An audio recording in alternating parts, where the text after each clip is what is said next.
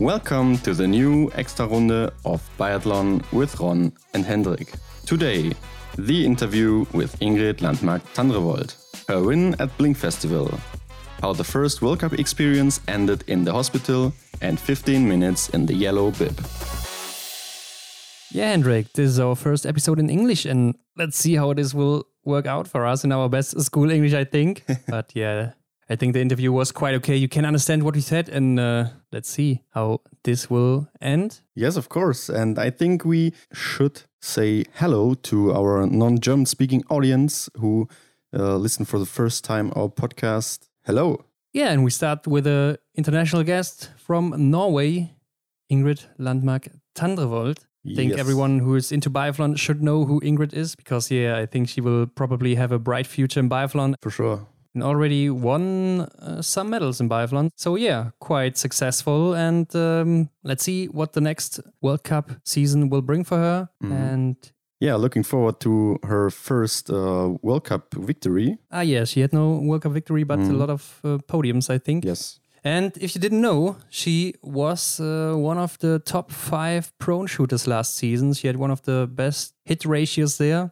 You can also see that on our Instagram account. Check that out if you haven't seen it yet. And um, yeah, I think that's interesting for all the biathlon fans. And let's not talk anymore and listen to that interview with Ingrid Landmark Tandrevold. Yeah, exactly. And for you listeners, please give us feedback on Instagram and tell us who should be our next guest in our special episodes.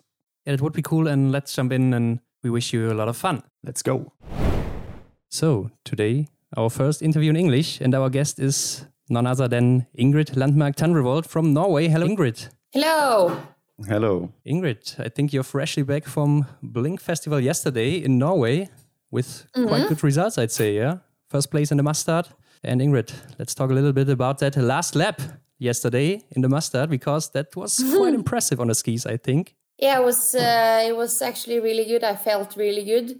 Um, where it was the third competition uh, of the week, and uh, the first two was uh, not the best, I think. Uh, but um, yesterday, on the last day, I finally felt that I woke up after the summer vacation and um, had some good skiing and also some good shooting. So uh, uh, roller skis are not my favorite. I I oh, oops. I uh, prefer uh, snow and skiing, so uh, I was really satisfied with uh, a good result there in the summer because, uh, uh, to be honest, the Blink Festival and um, and racing in summer has uh, have never been my favorite. It's, it's always like uh, it's it's like you come into the shooting range and in the skiing and you feel like uh, you've never done it before, and then. Fortunately you come uh, some month later in the winter and it's uh, it feels uh, it feels like uh, like it's actually your job. Yeah, pretty impressive, I think, especially against uh, yeah Marte Olsbu Røiseland because she's she's quite a good skier too, I think. yeah it's uh, I, I don't think i've ever met uh, Marte like on, on the last lap like yesterday. Yeah, so uh, i uh, i just had to take my chance it's not uh, it's not that often that we meet and uh, have a fight about uh, about the victory so i hope we can meet again for that fight in the winter yeah, well done. Okay, Ingrid, um, before we dive deep into your career, for people who might not know you, introduce yourself, please. Uh, well, I'm uh, 23 years old. I'm uh, a biathlete in the um, Norwegian national team. I have uh, one silver medal from uh, the from a sprint in the World Championships, uh, and uh, two gold medals in the relay team. My favorite uh, stadium is uh, Ruhpolding and uh, ah, maybe Hochfilzen. And um, I think my favorite discipline is pursuit. So that's uh, some questions we always ask in the end, but okay. So you are not only biathlete, but also podcaster and YouTuber. But let's concentrate uh, on the biathlon part and tell us how did you get into biathlon? Um, well, I have two older brothers. Uh, they uh, did biathlon. Um, they are four and six years older than me. So, uh, and in Norway, we start early with like uh, real rifles and real ammunition. Not like, for example, in um, in Italy, I know they shoot with uh, I don't know. It's it's not the real rifles from a young age, mm-hmm. but in Norway we do. So. Um, in the trainings you're like you're 10 or 11 or 12 years old and and you have to bring uh, one of your parents because they have to like take care of the security. Are and, you used uh, the, the, the rifle you're using at the moment also in, uh, when you're 10 or 11 years old? Yes. Ah, great. Uh, well, we, you know, you have um, you have support under the rifle, and you don't wear it uh, on your back yeah. and uh, stuff like that. But you and you shoot on bigger targets, but it's the same ammunition, the same rifle. Mm-hmm. So it's uh, you have to be really careful with the security, of course, and then um, uh, yeah, you, it's uh, you have to have uh, your parents there, uh, yeah. at least a lot of uh, grown-ups, and um, my mother was always. Um, uh, were there with my brothers, and I had to join because I was too little to stay alone at home. So I was always like sitting in the snow behind the stadium and uh, building a snowman and uh, just waiting. And of course, I I um, thought it looked uh, fun with shooting, and I did a lot of skiing myself. And of course, I wanted to do the same as my brothers in every aspect of life, actually. So uh, it was very natural for me to to start um, doing biathlon myself. Mm-hmm. And do you remember when you knew that uh, you were going to do biathlon professionally? Um, hmm. I uh, remember I wanted to quit biathlon because I was such a bad shooter and uh, I was a good skier when I was uh, younger and and I didn't manage the shooting and and I'm uh, shooting links. yes. yes, and uh, we say links in in, Norwegian in Germany too. too.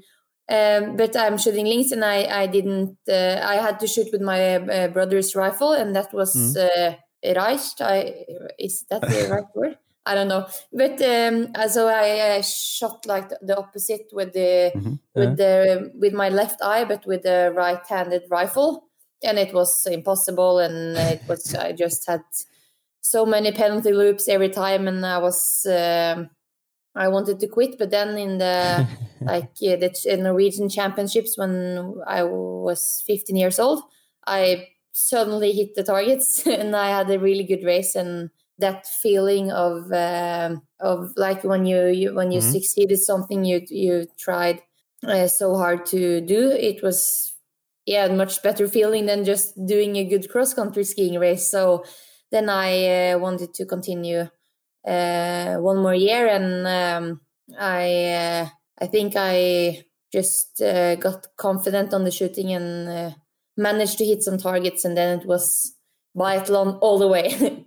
yeah, quite impressive. And um, you're also a left-hander in your everyday life? Uh, yes. Yeah. Okay. And the, the only one in my family, and I, I don't know why.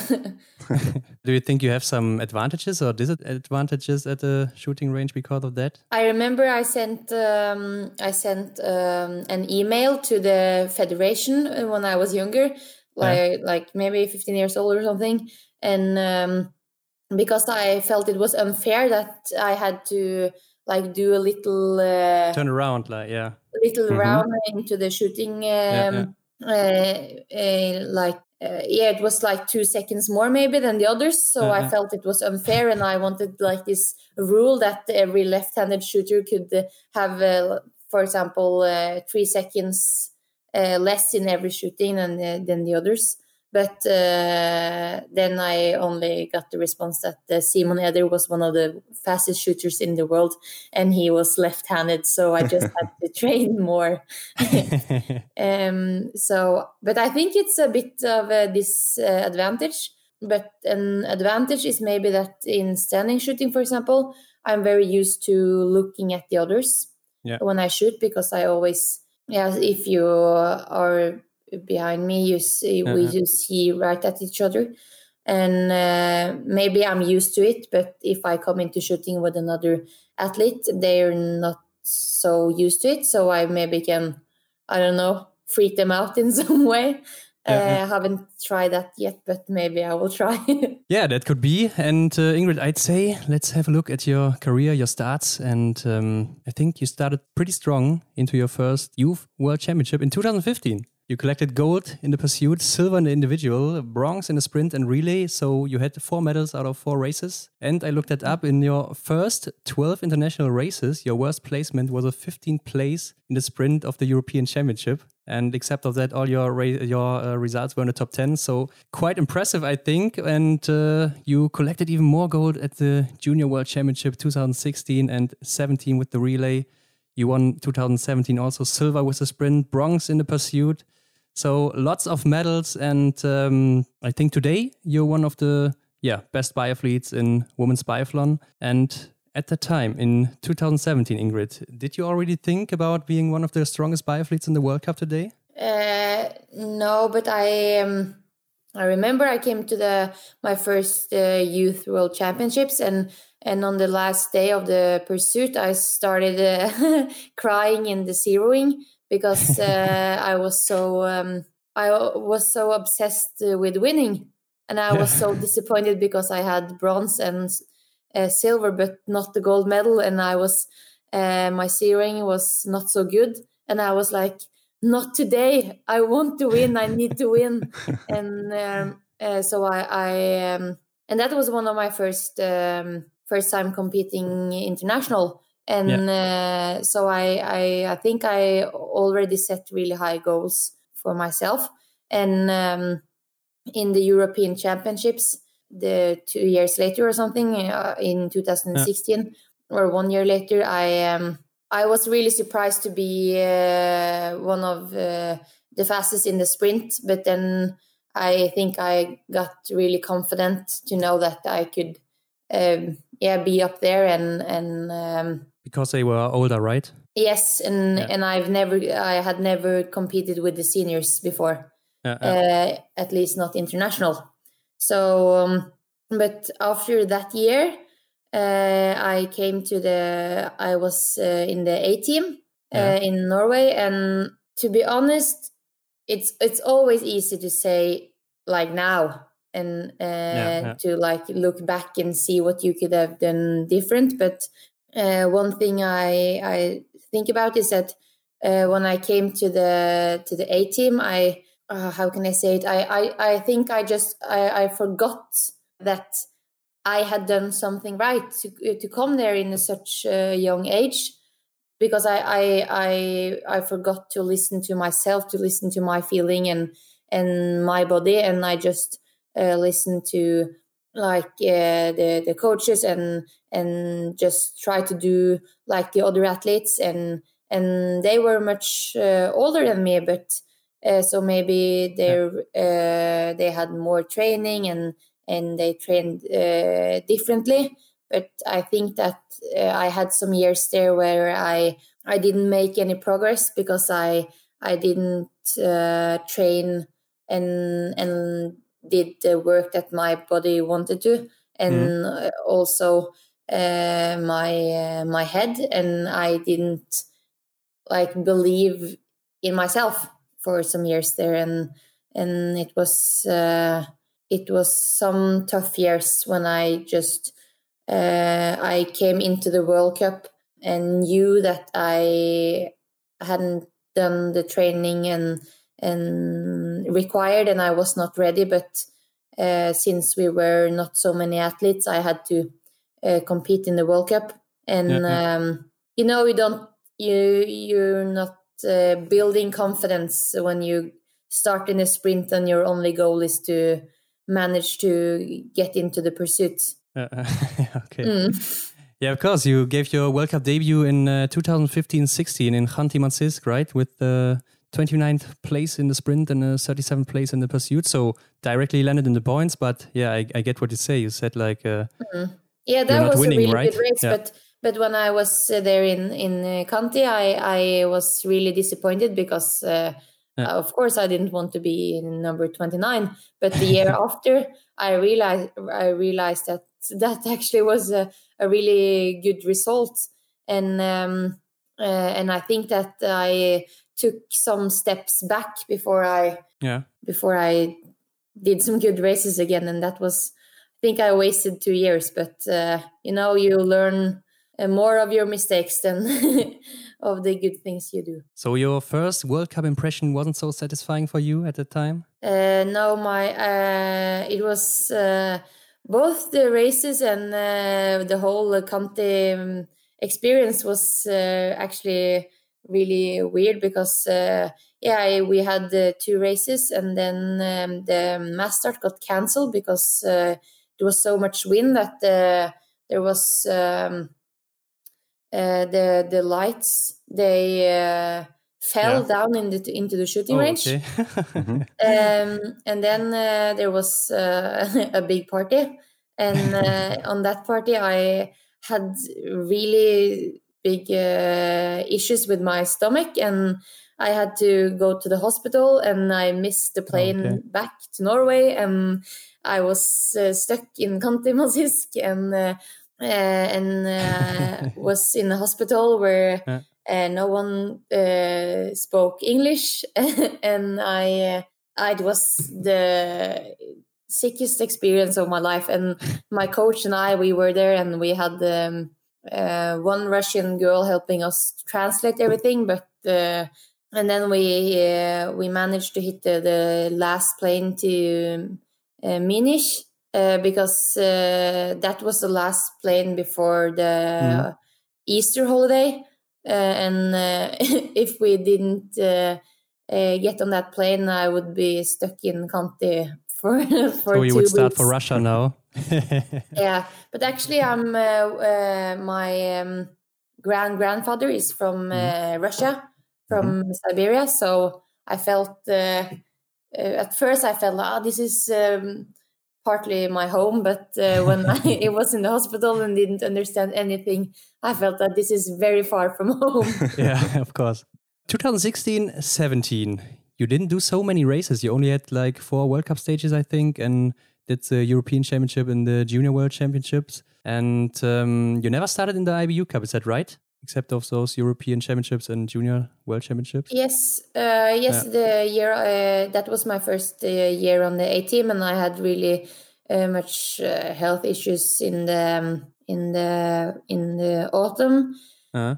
I didn't do so many races. I did some World Cup races, uh, and and I did the Junior World Championships, and I think that maybe I managed to get a medal. Um, yes, yes you get a medal. That was like I had to find some power from another uh, year because I had uh, been um, not training the way I wanted to that year. So it was mm. a really tough uh, year for me, and um, and I don't remember so much from that year because I only wanted to forget it. But but I think I uh, I have in when you when I when you look back, I feel I've learned a lot from that year and learned that um, yeah there's uh, a lot of people that uh, know a lot and they know a lot about training and you know, how your body works mm. and everything but uh, i know the most about myself and i have to trust my own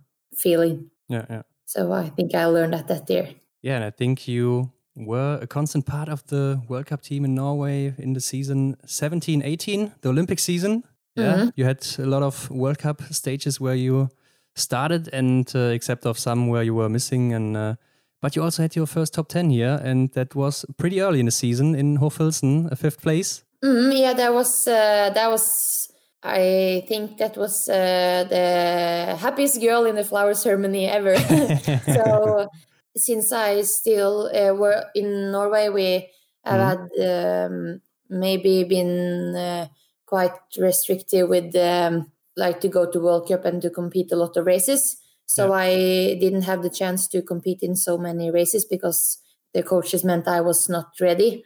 Uh, but I had that chance and that opportunity, and I felt I um, in Hochfilzen, you know, there's uh, mm, can be a lot of snow and maybe difficult conditions. And I remember that that year I heard because I was one of the latest uh, um, start numbers, I heard that uh, there was a lot of people missing the targets, and I felt that okay, today this is my chance. You're not the best skier, but you can shoot clean today, and uh, and I did. So uh, that was, I think, one of the races I'm the most satisfied with. And um, uh, but unfortunately, I uh, I felt I was like in a in a flow, but then I had to go home um, yeah. because I was not allowed to compete the next weekend. And and I think that maybe that's a big difference between uh, cross country skiing and biathlon is that um, in biathlon it's so much more about confidence and then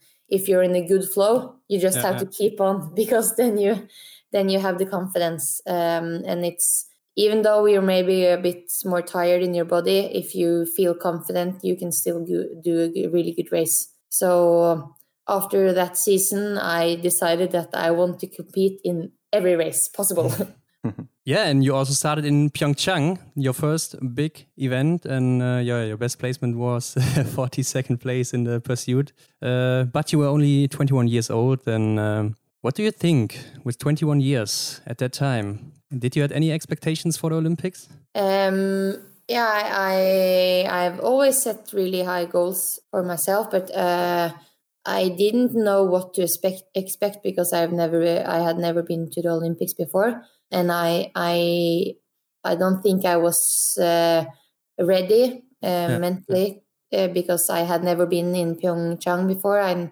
didn't compete the year before. Uh, I was not prepared for the wind conditions and mm. and uh, the media and and everything. Like you know, in winter sports in Norway, there's a lot of pressure. And yeah, the Olympics were was not a good experience for me, but mm. as every other bad experience, you learn a lot. So I think that uh, I was there. I saw how it was. I I got to to to be in an uh, Olympic to be a part of the Olympic team, and I think that uh, for 2022, I'm much more prepared, and I will definitely go to Beijing this year to like to know the tracks to to have the tracks and the shooting range in my head for the the last year before the Olympics to mm. feel that I'm uh, much more prepared. That was also the last year where you could have uh, started in the Junior World Championship, right? Uh, Collecting some more gold. yeah, maybe I, I I don't. Yeah, I was 21, so maybe the. yeah, did I start? No. No, no, no. No, I didn't. No. so no intention was, to start uh, here. Yeah. Yeah, I um, I was even though the Olympics uh, I didn't receive any any good results. I was uh, I wanted to uh, be in the Olympics, not in the Junior World Championships. It yeah. was uh, much bigger for me. Yeah, I think that's a big uh, experience for everyone in uh, when you're an athlete, right? And uh, you said that you wanted to race all races in a World Cup season, and I think you did that in 2018 and 19. And you uh, made a huge improvement. I think you jumped from the 40th place in uh, the season before to the to the 11th uh, place. Mm quite huge improvement. And I think one of the highlights was the mass start in Ruhpolding. And I think that's why you like Ruhpolding, maybe? yeah, definitely. That's uh, yeah. uh, the main reason I like Ruhpolding. But I can still wake up in the night and I'm like, ah, oh, that finish. Why yeah, did I? Why did I do like this, not like that? And uh, but um, I feel um, I was uh, that was one of the coolest races I've ever done, and my parents uh, they were there, and uh, I had hit twenty targets, and that's not yes very common for me. Um, and um, yeah, Your was, first podium, right? Yes, and yeah. it was. Uh, I had done some really bad races the days before, uh-huh. and then I uh, just had to forget all the bad races and start again, and and I was one of the last ones to qualify for the mass start. So uh, that was a big, uh, big day for me, definitely. Yeah, it was a really exciting race. And uh, as a side note, for the listeners who have not seen this, go and check it out on YouTube. Do you sometimes watch older uh, races where you started? Uh, no, I don't. I don't always watch the races. Sometimes mm-hmm. uh, I watch them if I uh, so I can watch like uh, my skiing and to see some technical improvements and and my shooting and and try to uh, try to see the yeah the technical stuff. But uh, I I don't really watch so much of my own races because it's a lot of biathlon in my head and mm. there's a lot of focus on biathlon and sometimes you just need to relax and think about uh, other things. Um, but um, but I must say that the race in the sprint in Östersund uh, I had to watch again. Yeah great race. And uh, I think since that race in Ruhpolding you were regularly under the top 10 in the World Cup and um, do you think that was kind of a special moment for you mentally that it gave you some confidence or something uh, yes definitely I felt that I did a good race, but it was not like uh, extraordinary. It was yeah. just uh, a very good race, and that was the first time I felt that okay, I can be up there. I can be on the podium if I just do uh, normal. If I just uh, do like I do in in trainings, and and I think um, before that race in Ruhpolding, I was always on the start and feeling that I could uh, be up there, but then I but I felt that I have to I had to do like a really impressive race and and the best race ever. But after that race, I realized that okay, I can do a good race and that's good enough. Uh, and that was a very uh, big thing uh, mentally for me, and I could like relax a bit more and and don't hope for miracles every mm-hmm. time I uh, was in uh, in the start. Yeah, and uh, I think you did really great after that, especially in Östersund. You just said it: uh, silver in the sprint and gold with the relay. And do you think that silver medal in the sprint is your greatest achievement so far? Uh, yeah, I think that uh, medal is uh, my greatest achievement. Yes, I think I because uh, I um, that day uh, I had like the worst zeroing ever. I think I missed every shot on standing. And my coach Patrick, he he uh, showed me the zeroing, and I think mm. he just lied to me and and put the shots into the target, but they were all misses. And uh, I was nervous, and uh, I didn't feel that I was good enough prepared. I was I had been tired after uh, competitions in uh, America but then I got my bib on and I started and I felt that, okay, I can do this. And it's not so many sprints I hit all the 10 targets and that I tried to, that I managed to do it in the world championships. I was, I was really satisfied with and, and I, uh, I think it's, it was a very special feeling because maybe I believed that I could uh, win a medal, but mm-hmm. I don't think anyone else believed that I would be in the in the top three, and yeah. and that feeling uh, I will never never have again because now people expect that I will be up there, and if I'm if I'm yeah. not, people are um, uh, not satisfied or the media and and everything. But on that day, I felt that everyone was just happy for me with me and I didn't expect it. No one expected it. So it was a really a weird but uh, good day. Yeah, I think you're right. Nobody expected that, maybe. But going into the next season, the last season, 2019 20, your best season so far, I think a lot of people expected you to be, uh, yeah, a biathlete in front uh, in, in the World Cup, yeah. And I think you proved it with your seventh place in the World Cup. And you were super strong in December. You had like three podiums and was only once out of the uh, top 12, I think. And uh, in the mass start of Le Grand Bornand, you were in the yellow bib, Ingrid. And yeah, I know. I think... It's, it's crazy. Even though I only wore it for like 15 minutes. uh, but I still, I I can always say that I wore the yellow jersey. So uh, is it different to start in the yellow jersey when you're on the start because uh, the race wasn't so good for you, right? Uh, no, it was uh, not the best, but it was. Or I remember I was really, um, really not satisfied afterwards because I was number twelve, I think. But yeah, uh, after the um, Christmas break, I had some really bad races, and then I thought, oh, number twelve. I wish I was number twelve. So it's. Uh, I think that's the. Uh, that's that's biathlon. It's ups and it's downs. Uh, it's ups and um, and downs. And mm. like I said, when you're in the flow, it feels so easy, and the targets they just go down, and everything works. And then like two weeks later, nothing is working. So I think I'm uh, learning to appreciate the good races more because uh, it's not in biathlon like you can just go in there and and do a good race and just repeat it. It's uh, yeah, yeah. it's really hard, uh, I think, and it's yeah, I think you can see it in the results. There's you can win one day and you can be number 30 the next day uh, so yeah in when i look back i'm i'm really impressed with uh, the consistency the, be, before christmas last year and and that's what's been motivating me this year to take the steps to be on uh, not to ma- not uh, maybe to be on a higher level on mm. that my my top level yeah. is is good but i think i have to improve my bottom level because that's really bad.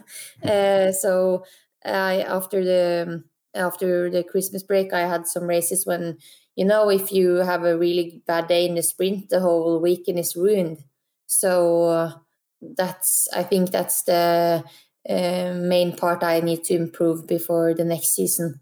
And uh, did you get more attention from fans or media because of the yellow bib? Well, I maybe not because of the yellow bib, not so much, but I remember I I just had to put out a, a photo on Instagram uh, that day because uh, even though I did a bad race, but I just had to find an excuse to put out the photo in the yellow bib because even though it was a bad race, I was really proud to wear it. So um, yeah, for um, sure. I, I, I, think yeah, I just put out the picture and said like, "Thank you for cheering uh, for me, and thank you to my sponsors and uh, waxmen and coaches and teammates." uh, and that was like, it was not necessary to put it out on Instagram, mm-hmm. but I just I just had to because I was a bit proud. Yeah, but I think after December you were one of the big contenders maybe for the big crystal globe and uh, yeah you had really good results so far. And going into the world championship of Antholz or Anterselva you say I think uh, what were your expectations in front of those world championships? Uh, I really wanted to have an uh, have a, a medal um, but I knew that it was not like that I could just come and collect the medal. Uh, but I felt um, uh, I was nervous because I hadn't done any good races in the altitude before, but I felt that I had a lot of um, days uh, and training camps in altitude last year, and I felt really good prepared. And on the sprint, yeah. uh, I felt in a really, really good shape. Maybe too good because I was maybe I was maybe doing my skiing a bit too fast to come into the standing shooting and uh, uh, and I had a really really really bad experience in the in the standing shooting which you know in in biathlon it's uh, you can see that in the world championships there's always something someone they have like this perfect championship with a lot of medals and then there's someone that's just uh, doing a really shitty championships and i think that's a lot of the start into the championship if you do a good sprint then you often have a good pursuit and then you feel confident yeah. and then you you are like you have your you have manage your goals and then you just relax and do the same but yeah, yeah. if you have four misses on standing like i did and like Tiril did then you're always like uh, struggling in the back and you're trying to yeah. to do even better and then you just i don't know you just think too much and you try to do uh, everything different yeah that obviously didn't work Yeah, but you got the gold medal in the relay. I think that was uh, yeah very expected from everyone because you're by far the strongest team in the women's relay. I think. But Ingrid, let's have a look at the upcoming season and what are your plans for the next season? Is the yellow bib maybe something that you're thinking about? I the biggest goal for me the next season is that uh, is to take or to win uh, an individual race in the yeah. World Cup. I have never. Oh, sorry, it was my boyfriend. Okay. um, I have never uh, like been on the top of the podium and felt that okay today I was the best and that's a feeling I really want to feel. Uh, so that's like the main goal, and mm. And then of course I I really want to try to be up there like uh, before Christmas last year when you feel that every weekend you're you're like you're up there in the top 10 and you feel mm-hmm. like you have something to fight for because that's that's yeah. the fun part about biathlon so yeah to to take one world cup uh, win individual and to yeah it's about time i think yeah and to improve my my bottom level that's the mm-hmm. biggest goals for me yeah and i, and I like uh, Pokljuka a lot so i i'm looking forward to the championships there yeah that's a good sign i think so uh, yeah i think that's uh, great targets for you and I think you might do that, but let's talk a little bit about your podcast that you're doing with Ingrid, and it's called uh, Kant ut. Tiril. Uh, yeah, with Tiril, sorry. and it's called Kant ut. And uh, yes. Ingrid, what does that mean?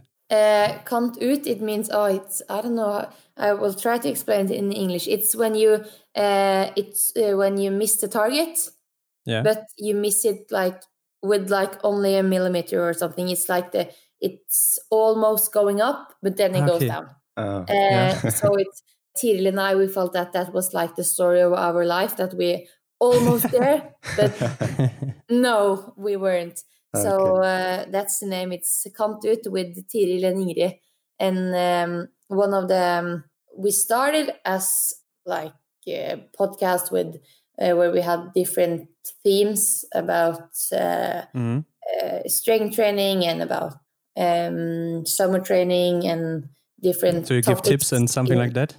Yes, but yes. Uh, but then it just um, ended with uh, a podcast with uh, us telling about uh, everything and nothing, and uh, of course a lot about training and that stuff, but uh, also a lot about everyday life and our not so glamorous lives as biathletes and um, and every um, episode we have this uh, this topic called kant in or kant ut, and that means it's it means that um, the target is almost missing but going yeah, up, yeah. or almost hitting and go not going up. So and then we, uh, for example, you can give um, a kant in to someone that the has done a good thing or or you can give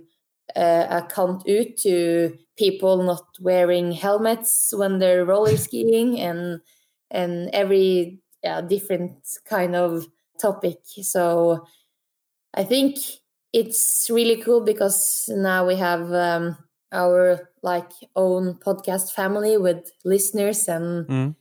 we maybe made it for teenagers and younger athletes, but we have uh, listeners in every age from like 10 years old to uh, 70 years old, and oh. from Norway, Sweden, and uh, even a lot of listeners from Denmark. Mm-hmm. So uh, they understand uh, Norwegian. They understand Norwegian, but I think they they feel uh, they say we talk a bit fast. Okay, so for us, it's not understandable.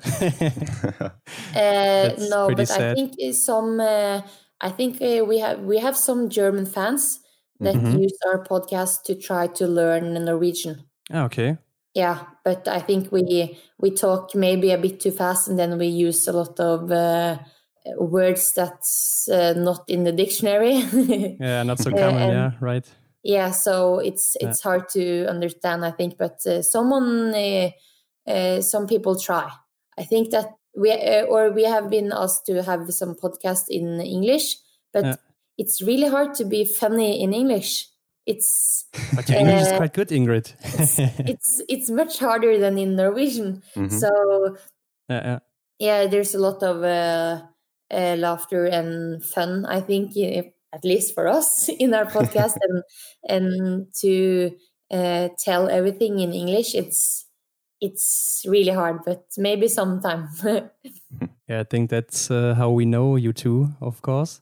But you're also doing YouTube, and I think that's your own thing, right? Uh, yes, that's um, that's my uh, own little project, and yeah, it's I started with the YouTube of many of the same reasons as the, we did with the podcast to like show uh, our fans and and people more than what you see on the TV screen because then you only see the races and then you see if you Yeah, yeah. do good or bad, but you never see all the like things happening behind yeah i think it's it's very fun to show like everyday life that i think that many people have like this uh, they think they have this these thoughts about how uh, Yeah, you live your life as an athlete and and then you can show them that's okay you're just a really regular boring maybe person that uh,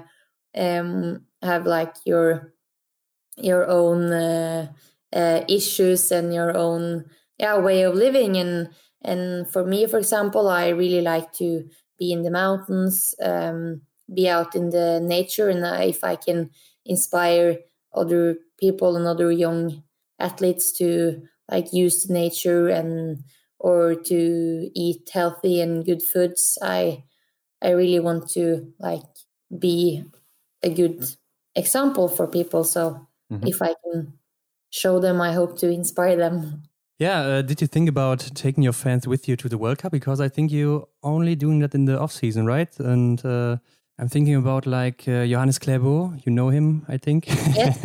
Quite good Yeah, skier, I, and I, uh, I really wanted to do some vlogs from the World Cup and yeah, to show the like behind the scenes, but uh, we're not allowed from the IBU. I brought my camera, Ah, but they were so ah, uh, they I was mm, I got I had to come to the main office of the IBU and Oh. uh, and they had to yell at me for because of the TV yeah, production. I think Mhm. uh, they have uh, you know the the TV production they pay a lot of money to to send everything on the TV, so I'm not allowed to to film inside the accredit- uh, accreditation zone. Yeah, yeah, yeah. So it's really hard to do some vlogs from the World Cup, but I mean, I can I can film in the hotel and everything, but Mm, uh, not from the um, from the stadium and not from the in inside Yeah. the, accredited zone. So it's uh, I think it's uh, it's sad because I think Yes. there it's only the positive sides of showing the the sport and Mhm. you like uh, yeah. I think it's a good thing uh, to to grow the sport, right?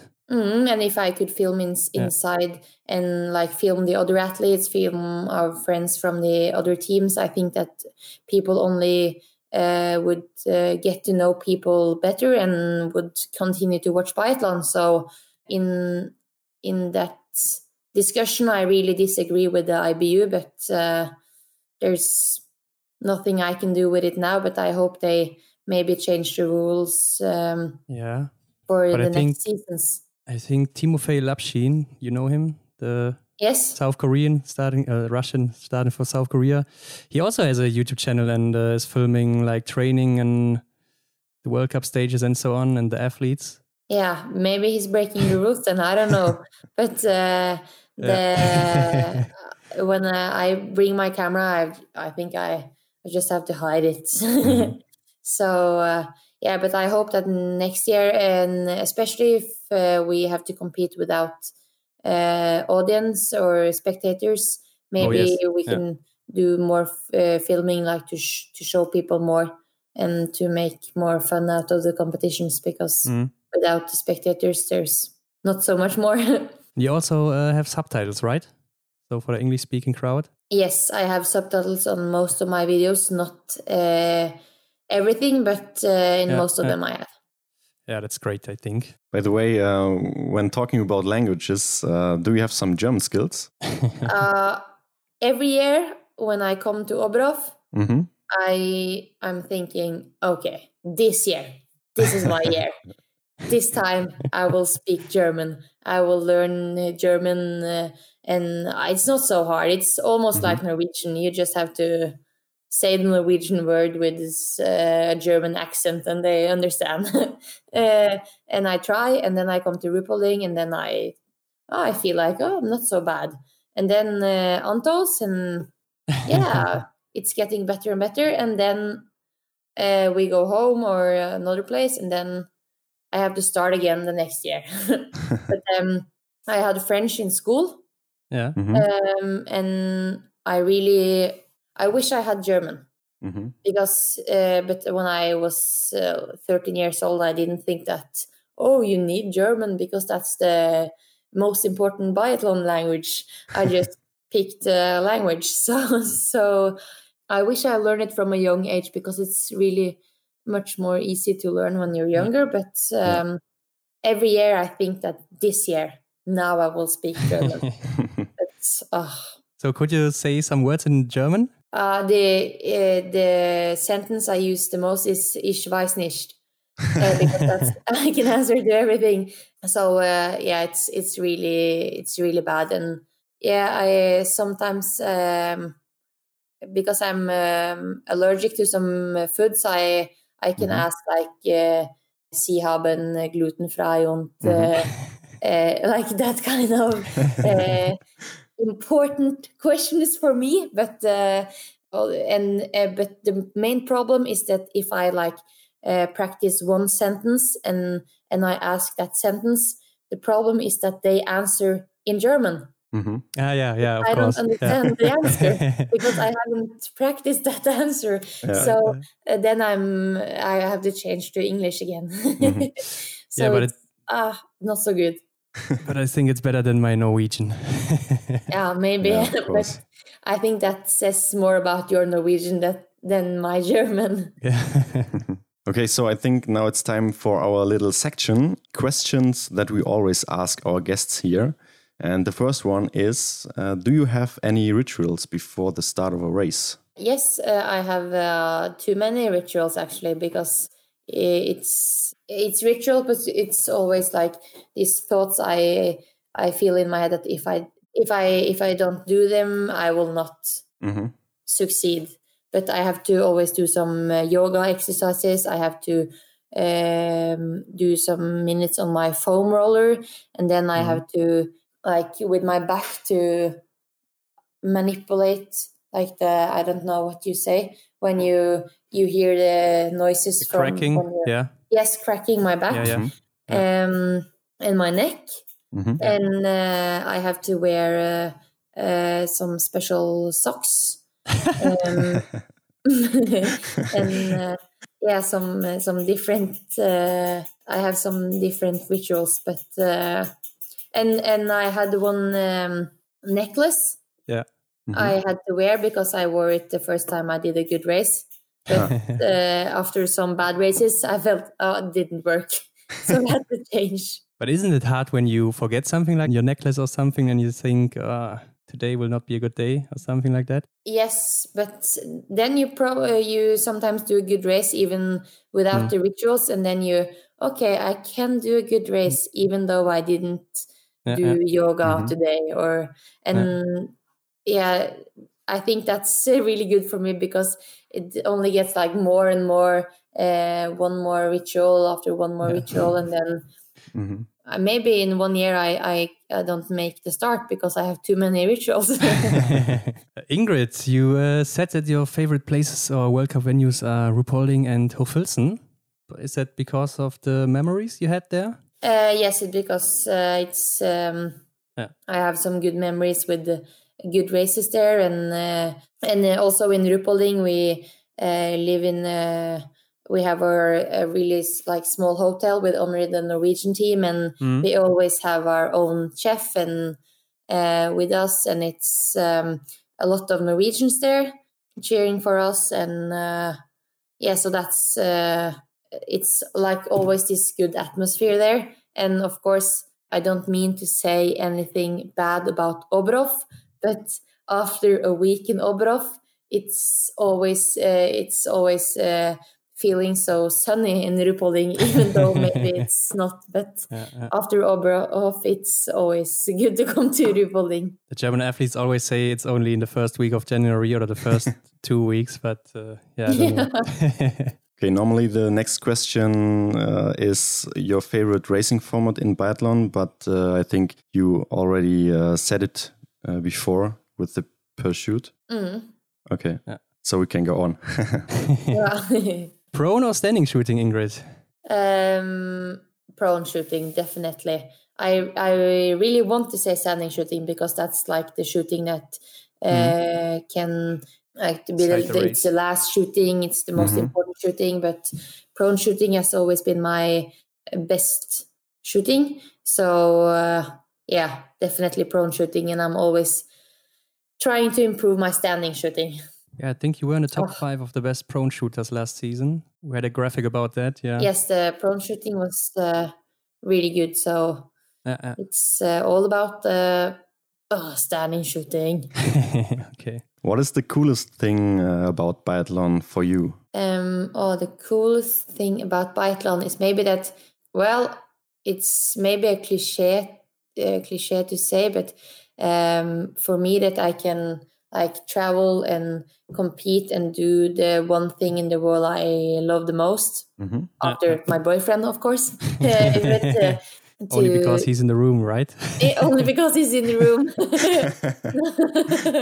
but uh, to do the one thing I, I I really love to do and call it my job and to travel uh, with Yeah. my teammates and um, yes, my best friend Tiril Mhm. and have so much fun with um, my coaches Patrick and Sverre and, and that I can I can actually call it my job. That's uh, I think the coolest thing in that I can uh, also that I can uh, that I can be a, a person that people maybe look up to and Mhm. and to be try to uh, be a, a good role model. That's uh, I think it it's it's really cool and uh, it's something that um, not everyone is so lucky that they can experience. So, what annoys you the most about biathlon? Uh, well, some people ask me why do you chose biathlon because you have so much feelings. You it goes up and down, and um, maybe that's the most annoying thing about biathlon Mm. that you can be so close Mhm. but yet so far, and and you feel like you've done almost everything right, but then you have like two misses with like a millimeter, and then the race is really bad. That's true. Until Mm. this point in time, what was your favorite moment in biathlon? I think that maybe in Le Grand Bornand last year when uh, Tiril won and I was number two, Mhm. that was a really special moment. And that, yeah, we were on the podium together. Uh, we both did, uh, we have trained so much together and we both, uh, I know how hard she has been training and she knows how hard I've been working and we both, both succeeded at the same time. And afterwards, my, uh, my wax man, he came to me and told me that tomorrow you will be wearing the yellow bib.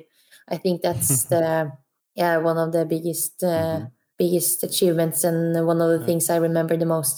Yeah, I could imagine that. But uh, do or did you have any role models in biathlon? Uh, yes, I always uh, looked up to um, Emil Hegle Svendsen Yeah, yeah. uh, a lot, and uh, I was so lucky that I uh, got to be on uh, part of the team when he still uh, when he still was, Yeah. uh, and uh, he was uh, he was a really good role model, and he was really taking care taking care of me. And I, as I said, I had some health uh, struggles and some issues in the first years, and he was really caring and he took really good good care of me, and I I felt that I chose the right role model because he was even better than I uh, I thought he was. and are you having any role models outside of biathlon? Uh, yes, I always looked really up to my mom mm-hmm. um, because she's uh, she always see good things in in people. She always have like this. Uh, she always has f- uh, five minutes extra for everyone and always mm-hmm. puts everyone's happiness. Uh, or if she's always happy if people around her are happy. So she's always mm-hmm. Looking out for people or and taking good care of people around her. And yeah, that's that's uh, something I really look up to. Yeah, great. Ingrid, what would you do today if you were in the biathlete, professional biathlete, another profession or something? I I really some years ago I really wanted to become a, like a, a doctor, but now I I think that uh, I wanted to more study and work with nutrition and mm. with like uh, you know overweight and uh, and nutrition yeah, yeah. is a really mm-hmm big uh, problem in the world right now, and I really want yes. to learn people how they can make food that tastes really good but are still healthy, and how uh, and to learn people how amazing the body really is, and mm-hmm. if you feed it right, you can do amazing things, and yeah, to learn young people about uh, being proud of their uh, body, to treat it right, to uh, be outside and and that kind of yeah working in health i think mm-hmm. yeah awesome now at the end we have three more special quests for you and the first one is complete this sentence ingrid i would never i would never I would never uh, be on. Uh, I don't know if you have these TV shows in Germany, but Ex on the Beach, Paradise Hotel. Oh, yeah, of course. Oh, yeah. yes, Big Brother. yes. I would yes. never, I would never be on uh, that kind of TV show. yeah, that's good. good. I, I can understand that. so Ingrid, now you can put together your best biathlete in the world, and it's only your opinion, and it doesn't matter if she or he is active, inactive, if he is a man, a woman.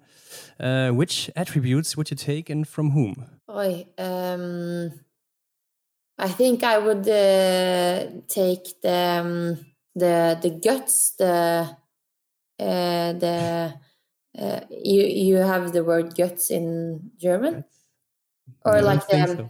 the spirit from uh, Neuner. Ah, yeah, yeah. Yes, because she was yeah, so yeah. young and just came into the championships and boom, boom, boom, boom, boom. Mm-hmm. Oh, yes. uh, and then I would uh, take the skiing uh, from uh, Johannes Mm-hmm. Um, yes, of course. and then uh, I would take the standing shootings from uh, Tora Berger. Mm-hmm. Oh, okay. Yeah, that's that's new for us. That mm. yeah. Okay, and the last one is: imagine you had a billboard in a big city, uh, let's say Times Square in New York. Everyone can read it. Uh, which message would you write on that billboard? Oh, yeah, really hard questions. uh, I would, uh, yeah, since I uh, am really interested and uh, think nutrition is really important, I would write the sentence from, I don't remember who said it, but uh, uh, one uh, very wise man, he said, eat food, mostly greens, not too much.